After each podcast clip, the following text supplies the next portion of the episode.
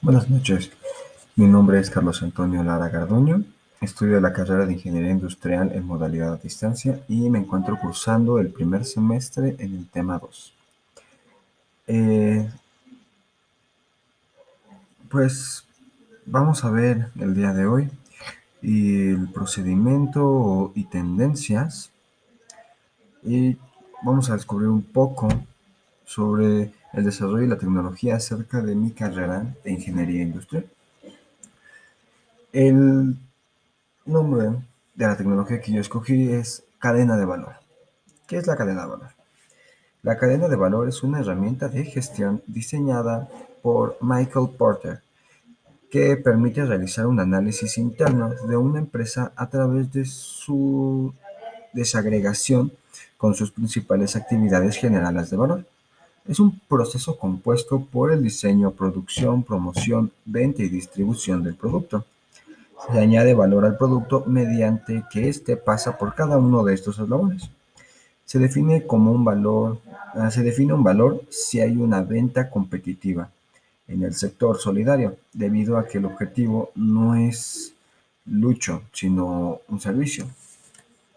Después tenemos los componentes definir el propósito, que uno de los componentes va a ser el principal, definir el propósito, que es el servicio y la calidad. El segundo va a ser una filosofía de gestión, que es asociación de personas, mutualidad y autonomía y confianza. Y por último tenemos el modo de gestión. Ahora pasamos a empresa o institución de, eh, y país de origen. Realmente este es un modelo teórico escrito y popularizado por Michael Porter en su obra Competitive Advance. Eh, pasamos a qué condiciones mejora con respecto a las versiones actuales.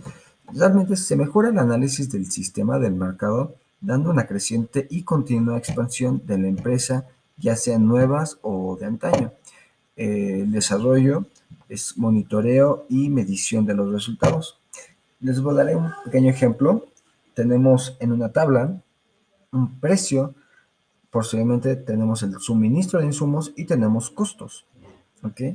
El precio, por ejemplo, pongamos 25 rupias, nos sale a nosotros costear una granja. Y en esto vienen los servicios de mano de obra, tierra, alimentación, maquinaria, establos y cuidado de los animales. Eso pongamos el ejemplo que es para la producción de la leche.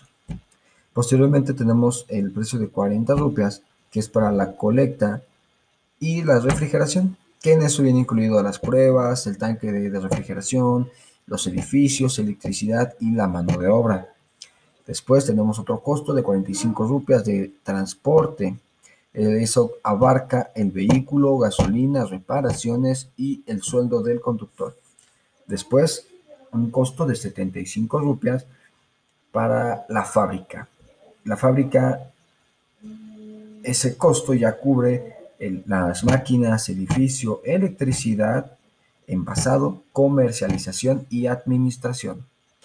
Después tenemos el precio de 80 rupias para el alquiler de la tienda. Y eso nos incluye el almacenamiento, la mano de obra, administración, publicidad y el IVA. Y por último, 95 rupias y ese es el consumidor que es el pago, él paga todos los gastos añadidos. Muy bien, ahora prosigamos con el usuarios o consumidores a los que va dirigido. Eh, se encuentran en todos lados realmente, eh, en todos lados abiertos al público en general, puesto que son partes sistemáticas en el sistema operativo y del mercado. Eh, donde se puede conseguir eh, la información y el conocimiento se pueden conseguir mediante el estudio y el sistema del mercado en administración y funciones operativas.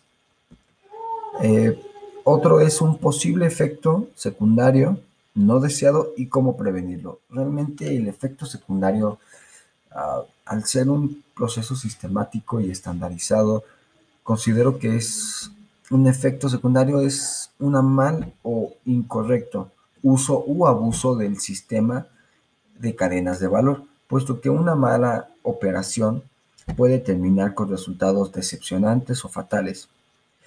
Eh, se evita teniendo un amplio conocimiento del entorno y parte administrativa del sistema de mercado y la globalización.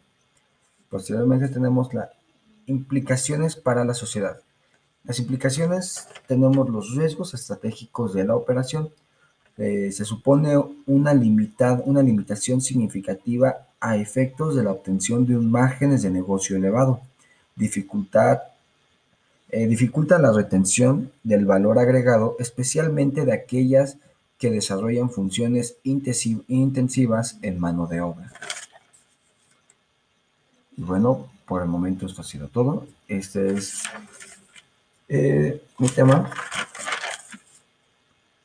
Y ese es el nombre de la tecnología y que está en tendencia a futuro para mi carrera en ingeniería industrial. Espero verlos pronto y que tengan buena noche.